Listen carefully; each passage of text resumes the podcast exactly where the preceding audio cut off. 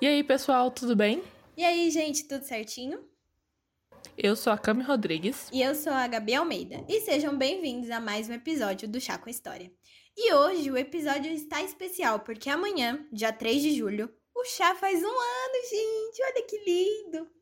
Uhul! E é um ano de muita curiosidade, barraco, gritaria. E o chá chega ao seu 28 episódio, trazendo um especial sobre a história do chá. Querem saber como ele foi descoberto, como ele era usado? Sabia que ele provocou guerras? Então, pega sua xícara de chá e vem aprender a história com a gente. Solta o beat, Xenung!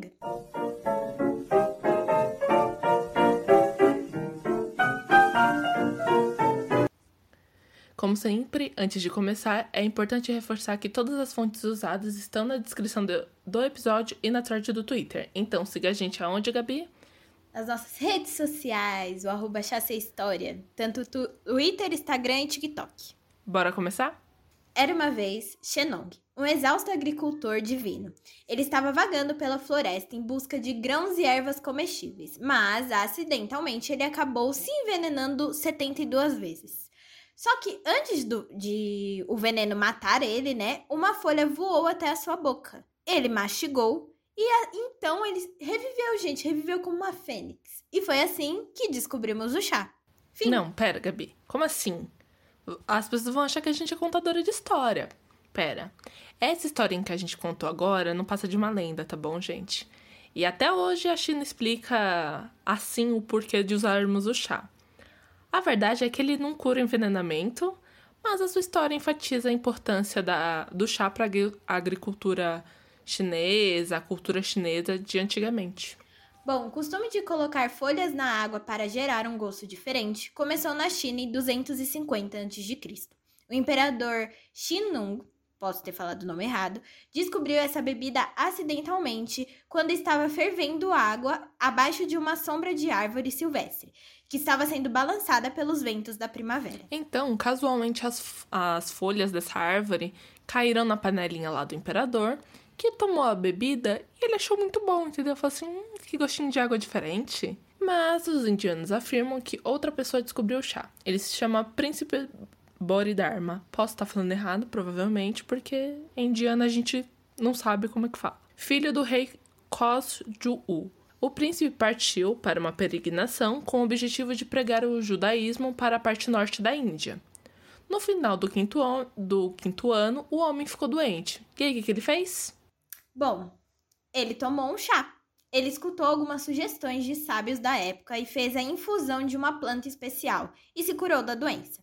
Com a melhora, o príncipe pôde terminar aquilo que ele havia prometido, né? Que era é, espalhar o judaísmo pela parte norte da, da Índia.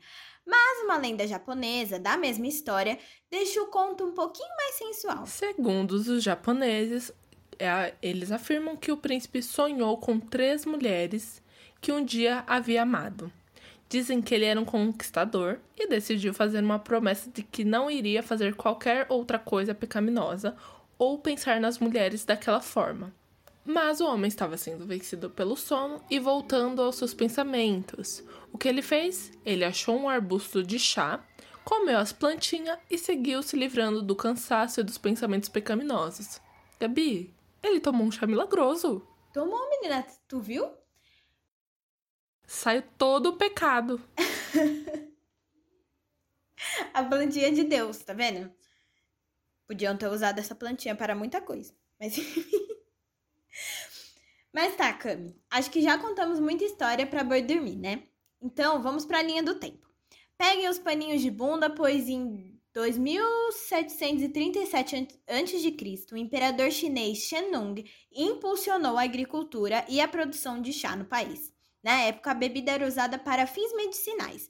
E para entender a sua origem, a gente precisa ir até o Vale de Assam, que fica entre a China e a Índia. Mas como a gente já contou mais ou menos as histórias que tem de base, né, tanto na China quanto na Índia, a gente vai seguir o nosso nossa ordem cronológica. A gente vai pegar e vai pular para 200 depois de Cristo. O chá era uma decoção. Tá, mas o que, que é isso? É o processo que extrai os princípios de alguma substância ou planta pela ação de um líquido em ebulição. O famoso colocar água para ferver e aí tu joga a plantinha lá E a gente espera ela soltar os nutrientes, o cheirinho e tudo mais, pra gente poder tomar. Nessa época, as folhas é, maceradas eram fervidas com leite e casca de laranja. Aliás, coloquem casca de laranja no bolo quando você estiver fazendo, fica uma delícia.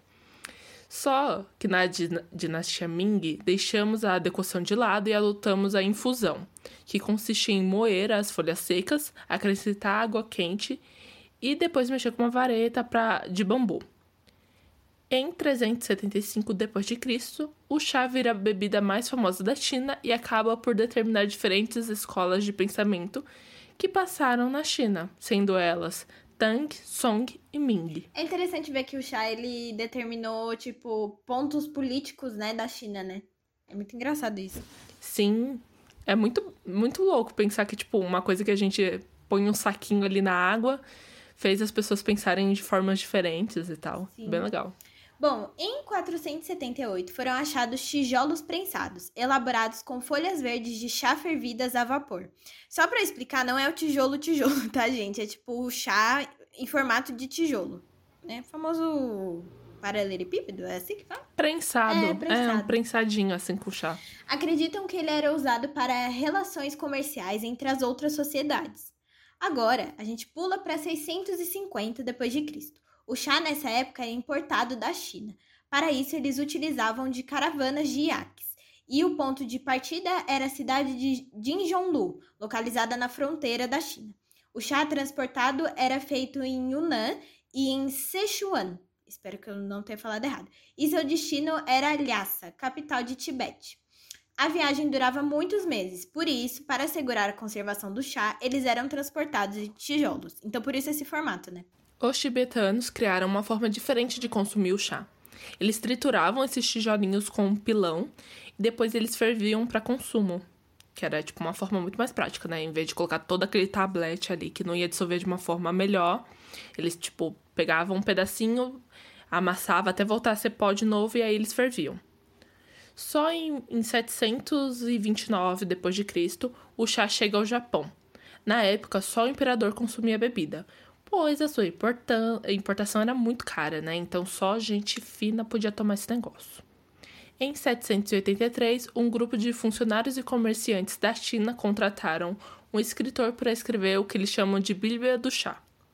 Lu Yu escreve, escreve, então, a arte do, clássica do chá, onde ele descreve poeticamente como a bebida deve ser feita.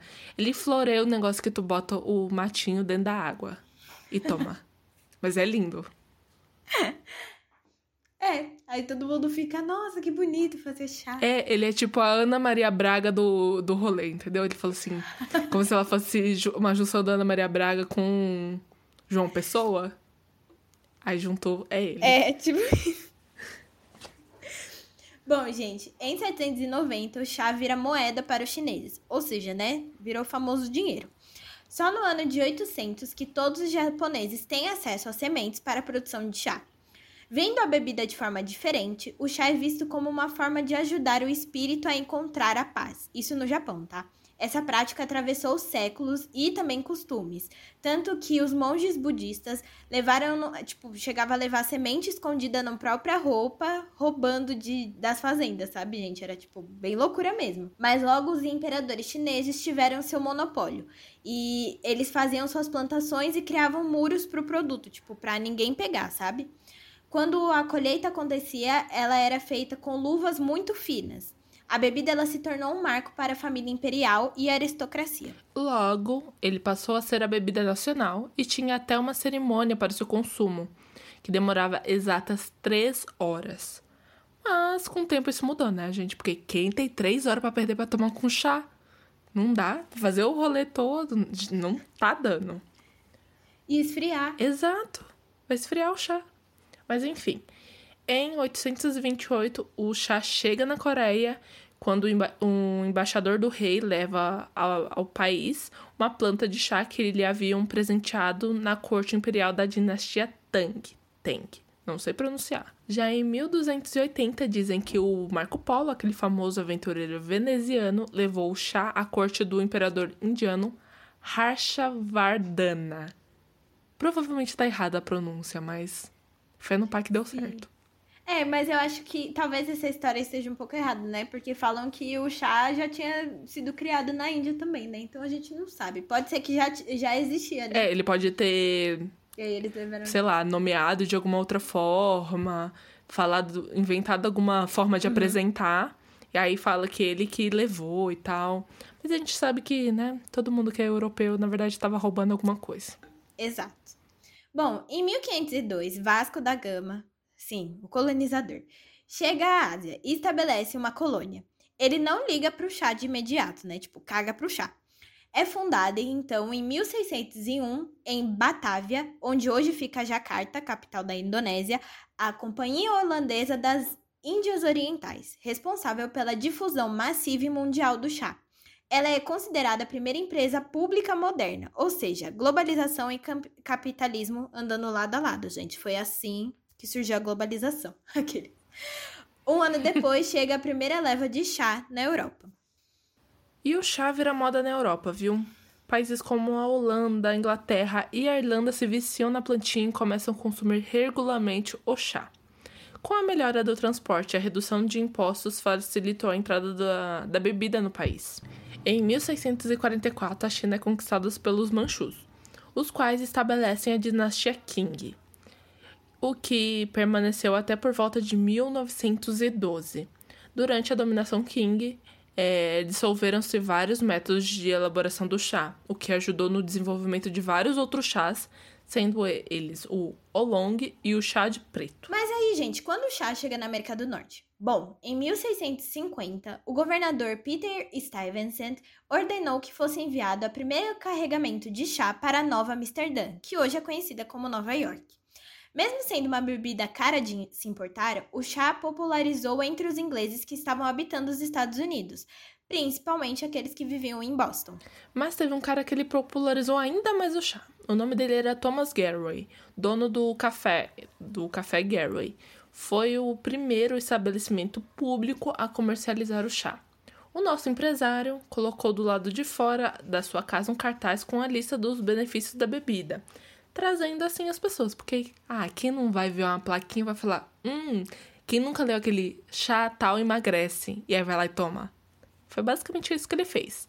Abre aspas. Ativa o corpo, alivia as dores de cabeça e o peso, olha lá. Olha lá. Depura os rins e é benéfico para os cálculos. Facilita a respiração, protege dos sonhos pesados, alerta o cérebro e reforça a memória. Fecha aspas. Bem, conforme o tempo passou, a bebida começou a fazer parte da cultura do Império Britânico. Então, todo lugar que tinha cultura britânica, tava lá o famoso chá. Em 1658 aparece o primeiro anúncio publicitário sobre o chá em um diário em Londres, chamado de Mercurius Political. Tá, mas quando o chá chega na corte britânica? Bom, foi graças a Catarina de Bragança, mulher do Charles II. Ela tomava chás toda hora. Isso fez com que muitas pessoas começassem a consumir. É tipo aquele negócio, ai, a rainha tá tomando chá, vamos beber, deve ser muito chique, você é a própria rainha. Exatamente. Acontece até hoje, né? Fulano usou tal peça. Uhum. Aí todo mundo começa a usar também. É, é basicamente isso. Os famosos influencers digitais eram os reis É. Catarina de Bragança já fazia isso aí há muito, muito tempo. E ela foi boa que tá até hoje, né? O negócio. Uhum.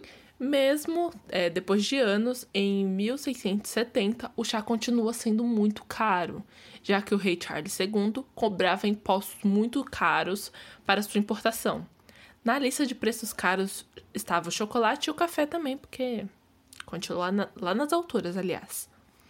O imposto, para vocês terem noção, correspondia a mais ou menos o salário de uma semana de um trabalhador médio. Uma semana, para tomar um chá. Absurdo, né, mano? Nossa, gente, que horror.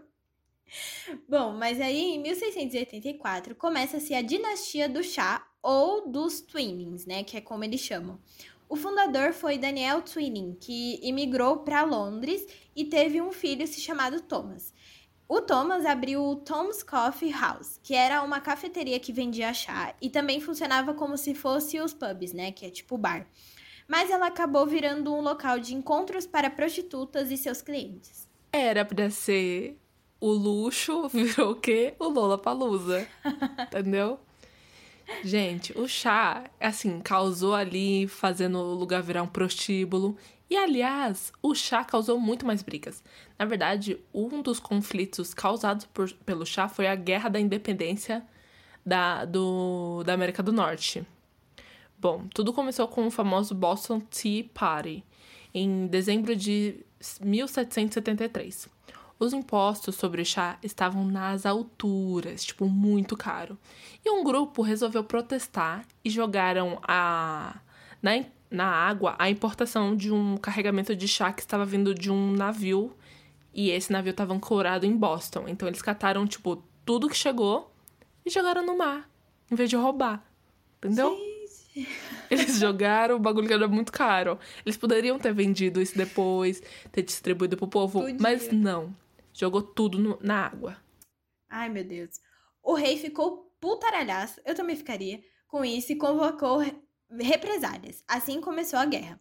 Ao que parece, os impostos sobre o chá eram para a manutenção das guarnições militares da colônia. Cami, você já se perguntou por que existe um costume de tomar chá às 5 horas? Menina, várias vezes, né? Porque, tipo, 5 horas é um horário meio X, assim, pra você tomar um chá, né? Meio jogado, né? É um número ímpar. Sim, é um número ímpar. E é tipo assim, não é tarde, tarde para mim, porque tarde para mim é tipo 3, 4 horas. E aí também não é noite, porque é depois das 6. Então o horário é muito X. Então, respondendo essa per pergunta, Cami, de muitas pessoas, o costume inglês começou lá por volta de 1820, quando a duquesa Ana de Bedford criou para ela mesma o hábito de tomar o chá sempre às 5 da tarde. Logo, se ela estivesse com os amigos, eles seriam convidados. Os amigos curtiram a ideia e isso virou moda entre eles e se espalhou pelos nobres, e então ficou popular para todo o Reino Unido, e isso acontece até hoje. Tá vendo? A outra trouxe o chá e essa criou o horário para tomar o chá. Ali, as mulheres tudo criando os costumes e as modas. Exato. Em 1830 foi criado o chá mais perfumado do mundo, o Earl Grey, ou Conde Grey. Dizem que ele foi elaborado por um marajá ou um chinês né? Porque essa lenda ela meio que varia, assim, não tem certeza. Que deu de presente pro primeiro-ministro britânico, Earl Grey, né? Que ele era, tipo, fodão, porque ele ajudou a terminar umas coisas aí diplomáticas. E o, o Grey, ele amou tanto que começou a servir nas festas e eventos dele. Aí, ele, amigo do Richard Twining, aquele que a gente já comentou, começaram a produção de chá e batizaram com o nome do Conde. E aí ficou super popular. Ai, gente, que absurdo. Por que, que não deram o nome do Marajá? Porque ele é colonizador safado. Odeio Usou o nome dele. Pois é. Odeio colonizador, gente. Odeio. Ai, que absurdo. É porque a história varia bastante. Dizem que o Conde Grey também poderia ter criado, tinha encomendado pro o Richard. Mas, uhum. como a gente sabe que esse povo não cria nada, né? Aquelas. Provavelmente. É, a, pelo, pelo que eu li, assim, a história mais aceita é que ele ganhou de presente esse chá. E ele uhum. começou a reproduzir na, em festas e eventos dele. E aí ele falou assim: hum, bora fazer uma produção disso, vamos lucrar em cima dessa, disso aqui. E aí chamou o Twinning aí pra, pra vender. Ele. É. É capitalismo, né? Oh, meu Deus. Sempre.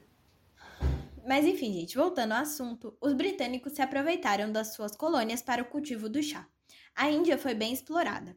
Lá por 1836, um pequeno carregamento de chá Assam, que é um chá indiano, chegou em Londres. Ele foi vendido em uma casa de chá e foi super sucesso assim. E dizem que ali o negócio do chá indiano começou mesmo. Em 1867, os ingleses substituem as plantações de café que existiam no Sri Lanka pelas de chá, e hoje o país é o maior exportador de chá do mundo. Vocês acreditam que até 1880 o chá era um artigo de luxo na Rússia? Bom, a Rússia é gigantesca, né? Tipo assim, é continental o negócio. Então, o transporte e a distribuição na Rússia era muito complexa. E isso encarecia o produto. Mas a partir de 1880, inauguraram a ferrovia transiberiana, né? Isso facilitou muito a vida dos russos e com esse transporte da, e o transporte das coisas, né? E isso fez com que o preço do chá caísse muito, tipo assim, tipo, drasticamente, e facilitou ali a entrega para outros províncias, estados, eu não sei como é dividida a Rússia. E aí em poucos anos o povo russo se tornou um dos maiores consumidores de chá do mundo e atualmente, assim, há poucos anos, segue sendo o segundo. Bom, finalmente viramos o século. Estamos em 1900. O chá chega em Marrocos. Os ingleses estavam com dificuldades para vender grandes quantidades de chá verde, por conta da guerra da Crimeia, que deixou tudo muito estável, principalmente as estradas de comércio. Então eles resolveram abrir o seu comércio no Mediterrâneo, sendo Tanger e Mogador seus principais destinos. O chá se tornou bem presente na sociedade deles, né? E em Marrocos, oferecer um chá é um sinal de hospitalidade, além de ser a bebida nacional, e é considerado uma arte fazer um bom chá, entendeu? É, é tipo café em várias outras culturas e tanto faz. Quem não chega na casa da pessoa e fala assim: quer um cafezinho? Aqui é assim. Bom. Lá é chá. E lá, e lá é o chá. Bom, as melhores ideias vêm de quem quer deixar a vida mais prática ou economizar, né? Então, em 1904, Thomas Sullivan, um comerciante de chá e café lá de Nova York, queria, envi queria enviar amostras de diferentes mesclas de chá para seus clientes e tal, chamar ali a galera para vender mais. E como ele poderia fazer isso? Bom, o bicho pensou pensou bastante e colocou em saquinhos de musselina, que não é nada mais que um saquinho de pano.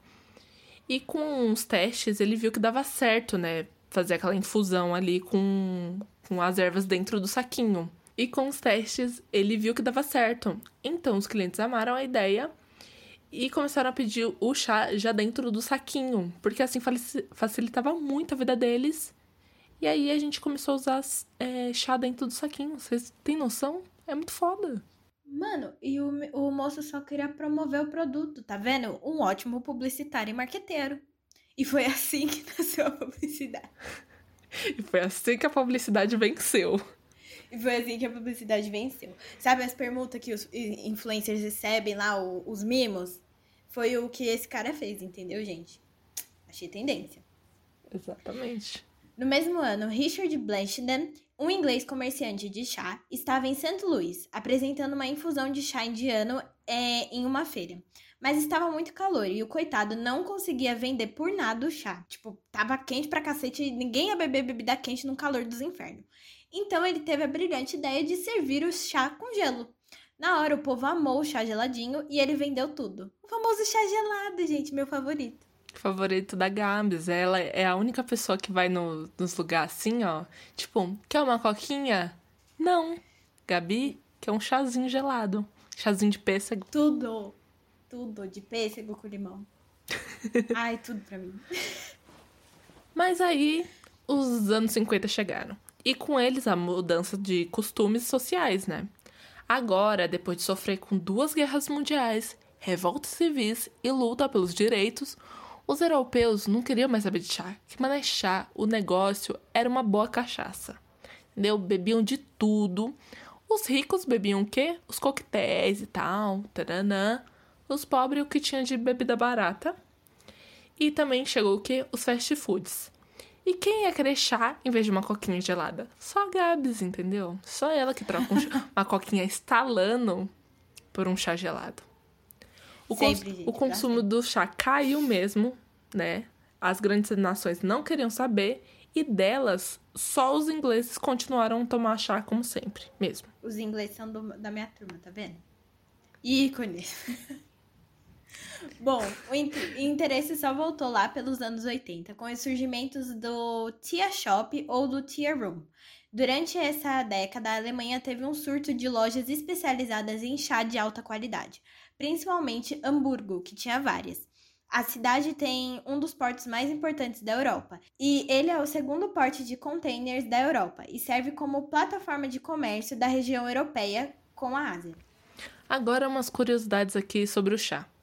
Ele é a segunda bebida mais consumida do mundo, ficando atrás só da água. É derivado da planta Camellia sinensis. No Brasil, por uma questão cultural, cometemos o erro de chamar qualquer bebida ah, feita através de infusão de chá, como o de camomila, mas nem toda infusão é chá. Exato. Existem mais de 3 mil variedades de chá no mundo. O consumo de uma xícara de chá branco é o mesmo que consumir 10 copos de suco de maçã. Gente, vocês têm noção disso? E no Tibete, é, ela é uma bebida considerada sagrada, né? A gente até citou antes. E os quatro principais tipos de chá são o branco, o verde, preto e o oolong. E aí, Cami, vamos ao questionamento. Eu sei que você não gosta muito de chá, mas hum. qual que é o seu favorito? Eu gosto de chá. Quem não gosta de chá é a Vicky. Eu amo chá. É, não, mas. Ah, é verdade. mas eu... assim, você não trocaria por uma coquinha? Não, Ou, não. trocaria por uma coquinha? Não, mas aí é porque, assim, eu gosto de chá quente, eu não gosto de chá gelado. Eu não tenho essa, esse ah, é costume é de beber, por exemplo. Para mim tem que ser um, uhum. um chazinho quente ali. E eu acho que eu bebo de todos, assim. Amo de camomila, erva doce, de maracujá. Ai, de maracujá é tão gostoso. O cheiro dele é ótimo. É de maracujá, né? Mas é, é tipo, Nossa, dá um cheirinho bom. Nossa, me derrubar num grau de maracujá. assim, Rivotril não, não precisa nem aparecer. Faz um, um chazinho de maracujá. Nossa, ele é tudo. Ele é muito bom. Eu amo. É muito bom. É, eu acho que os meus favoritos, além do gelado, né? O chá gelado eu gosto de pêssego de limão. E tem um restaurante que a gente vai que eu amo o chá deles. Sério, gente. Não sei o que, que eles fazem. Com certeza deve ser algum xarope jogado na água, mas é muito bom. Sério, é muito bom. Eu tô com vontade de tomar desde o começo, tipo, desde quando a gente entrou na pandemia. Porque eu fiquei com vontade e tá aqui ainda essa vontade. Mas enfim, eu sempre compro aquelas garrafinhas do chamate, sabe? Aí eu levava pro almoço, pro café da manhã. Gente, eu amava beber aquilo. A Camila viu anos eu bebendo aquele negócio. Aí depois eu ficava correndo pro banheiro para fazer xixi. É que a Gabi, ela, ela tem uma bexiga solta, entendeu? Ela faz muito xixi. E assim, aí ela tomava chá e eu ficava assim, mano, por quê?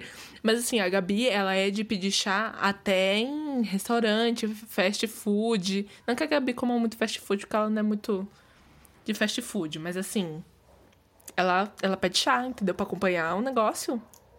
Eu fico passada. É, gente. E eu lá com uma coquinha me destruindo por dentro. Causando... Bebendo... Não, mas eu tô bebendo muita coca. Eu tô muito triste, eu quero meu chá de lado de... Ai, que vida cruel. Não, agora eu tô bebendo bem menos refrigerante. Eu gosto mais de suco, eu acho, agora. Ah lá, ó, ícone, tá vendo? Ícone sensata. Eu tô aqui bebendo Coca-Cola, mas Invertemos aqui o papel. Que eu era a natureba, a Camila tá bebendo menos coca que eu. Nossa, bem menos. Mas enfim, gente. É, além do, do chá, os chás quentes que eu gosto são de erva cidreira, hortelã. E eu gosto do de canela também. Eu acho gostoso. Ele é forte, mas ele é bom. Nossa, odeio canela sei, em qualquer coisa. Fico muito triste. Ai, é tão gostoso. Cami, é bom pra gripe. Não. Eu tomo um suquinho de laranja. É verdade, suquinho de laranja, vitamina C também. Tem chá de laranja? Deve ter, né? Deve ter, mas eu nunca tomei. Mas deve ser bom. Eu também não. Mas assim, um, um chazinho com umas gotinhas de limão, sucesso também. Nossa! Eu amo. Uma delícia. Você já tomou com leite? Que nem os britânicos? Nunca tomei com leite. Será que é bom? Deve não ser, sei, né? eu também nunca tomei. Eu fico. Hum, mas eu acho que é too much, será? Porque você, você coloca água, tipo assim, leite na água, sabe? Porque tudo bem, chá, mas você bota leite na água. Pra mim não faz Mas ele sentido. é feito na água, não é fervido já direto no leite? Não, ele, ele é feito na água. Tanto que se você vê assim, os filmes aí, esses negócios, eles perguntam: ah, você quer leite no seu chá? Tipo, ele faz o chá normal e depois você põe a, o leite. Ah, não dá pra ficar estragando leite assim, não. O leite tá caro. Não. Infelizmente não tá tendo, não. Infelizmente não tá tendo. Eu lembro muito que no. Acho que no Caminho das Índias eles consumiam bastante também chá com leite, né? Porque é a bebida que tem na, na Índia. Que eles consomem sim, bastante, sim. né? Então é um, é um costume. Tá vendo, gente? O chá é para gerações. As pessoas consomem muito. Uma delícia. Nossa, estão consumindo antes de, de Cristo o rolê? É, velho. E era fácil, né? Não era que nem, tipo, café, nem nada. Vocês jogar uma planta lá, vira chá. Isso aqui, ó, é chá. Exatamente. Aí, gente. É, ah, mas é gostoso. Juntou, ferveu o negócio, é chá. mas é isso, gente. Tomem chá quando vocês estiverem, ó, com dor de estômago, o de hortelã. Para as dores de cabeça, de erva cidreira. Para a gripe, o do... A de canela Para camom- camomila é pra deixar você calmo, de maracujá é pra você dormir. E eu não sei mais outros chás. Tô tentando lembrar algum. De boldo pra quando você tá de ressaca. Hum, Ou. Uhum. dores de estômago também ajuda. Ânsia de vômito é ótimo tomar chá de boldo. Ahn, Agora eu não- consigo pensar mais nenhum. É, Acho que você falou todos. É, a gente deu as dicas aí. Se vocês souberem de mais dicas de chá, né, que são bons pra alguma coisa, coloca na, pra gente nas nossas redes sociais que a gente compartilha aí os chás da vida. Mas tomem, gente, chá é muito bom. Eu tomo chá todo dia antes de dormir. Aí depois fico que dá louca indo pro banheiro. Nossa, eu, eu, tomo, eu tomo muito café. Então, porque desde a pandemia, começou a pandemia, eu tô tomando muito café. E aí eu tomo uma, uma xicrinha de café antes de dormir. Mentira, Camila! Juro pra você. Chocada. eu tô mas, tomando muito café. mas dá o sentido reverso em você? Tipo, você, você capota? não, café não funciona comigo, não me dá energia alguma. Ah, eu sei como é. Também não me dá muita energia, não. Dá mais sono do que. do que ficar agitada e tudo mais, né? Pois é, menina, tô tomando horrores de café. E eu gosto muito do cheiro do café. Mas eu gosto muito de chá também. Gosto dos dois. Ó, eu posso dizer uma coisa. O café é aquela situação assim que o, o cheiro dele é mais gostoso que ele em si. Mas aí tem que ser bem feito o café, entendeu? Se é um café ruim, aí é complicado. Mas se é um café bom, dá pra tomar, entendeu? Eu não tomo café sem açúcar, porque aí a pessoa perdeu a alma se ela toma café sem açúcar. Ela não tá bem com ela mesma. Chá também, eu gosto de tudo muito doce. É, eu também. Tinha um professor meu no, no cursinho que ele contou que ele começou a consumir café sem açúcar por causa de uma namorada dele. E aí, tipo assim, ela consumia sem açúcar e ela, ele falou, ah, eu vou provar pra ver o que, que é isso que você bebe, né? Que você acha tão bom. Aí ele começou a tomar e ele começou a gostar e hoje em dia ele só toma café sem açúcar. E ele fala que é muito mais legal apreciar o café sem açúcar do que com açúcar. Aí eu fico... Como? Não, mas a alma já foi embora se você tomou café sem açúcar. Se você come qualquer coisa sem açúcar, sabe? Coisas que devem ser doce e você já consome sem açúcar. É tipo comer, sei lá, chocolate 100% cacau. Cara, você não tá bem. Você precisa de um abraço. Cami, é. Não, eu amo meio amargo. Chocolate, meu chocolate favorito é meio amargo. Mas assim, tem um doce ali ainda no fundinho. Ó, eu comi um que é 70% cacau. Assim, dá uma puxada, sabe? Você fica, nossa.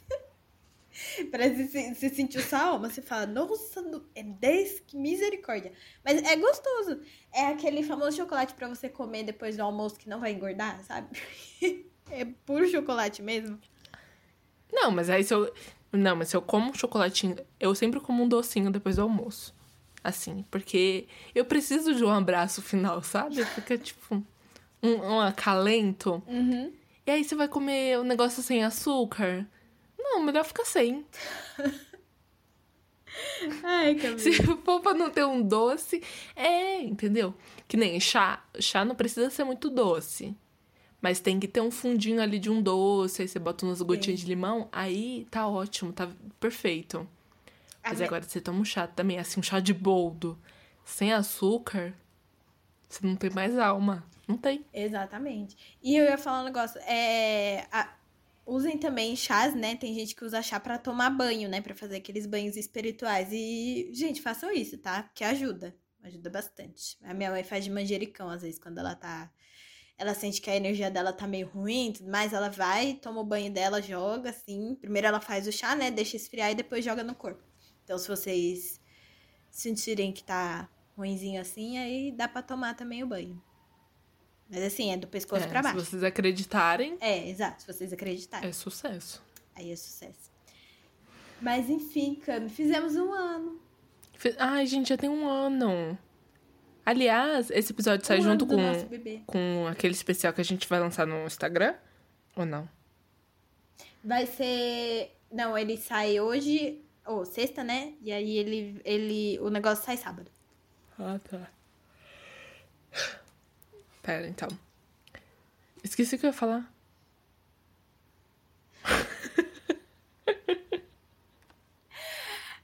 Ai, socorro. Eu esqueci. Eu ia falar alguma coisa referente a E isso. pior que eu não consigo nem te ajudar. Era erro de gravação. É, então, era alguma coisa referente a isso, mas eu esqueci. Sumiu. Sabe a palavra some da sua boca? Meu Deus. Mas você quer falar alguma coisa antes da gente terminar? Não, a gente pode terminar, porque eu não lembro o que, que era. Então tá bom. Mas enfim, gente, a gente terminou. Ou, terminou não. Pera, volta. Vai.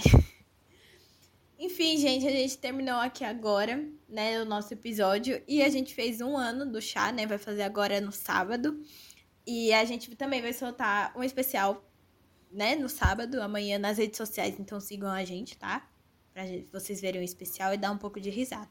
Porque eu e Camila somos a dupla da PTX. Gente, eu não sei se vocês conhecem, mas tem um. um... É um youtuber, Gabs? Acho que ele é um youtuber, né? O Alan. Uhum. Então. Uhum.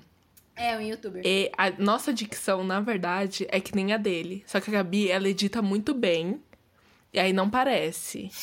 Mas a nossa dicção é daquele jeito. É, Gabi vai. Como diz o Bruno Bock, a edição que a edição salva que salva a gente. A gente parece pessoas sérias. Nós parecemos pessoas sérias, Gabs. Mulheres respeitáveis. Na verdade, é, é, é ladeira abaixo. É só ladeira abaixo. Bom, é isso, gente. Conta pra gente qual foi a sua parte favorita, o que você achou do episódio, qual é o seu chá favorito. Vocês tomam chá ou vocês preferem café ou nenhum dos dois? Conta pra gente que eu quero saber. É, e pra contar pra gente, vocês têm que seguir a gente nas nossas redes sociais, né? Que é o arroba História. Ou se você gosta de mandar uma carta, mande pelo e-mail chassahistoria.gmail.com que a gente tá lá disponível para ouvir as suas lamúrias. Ler, na verdade, né? Exatamente.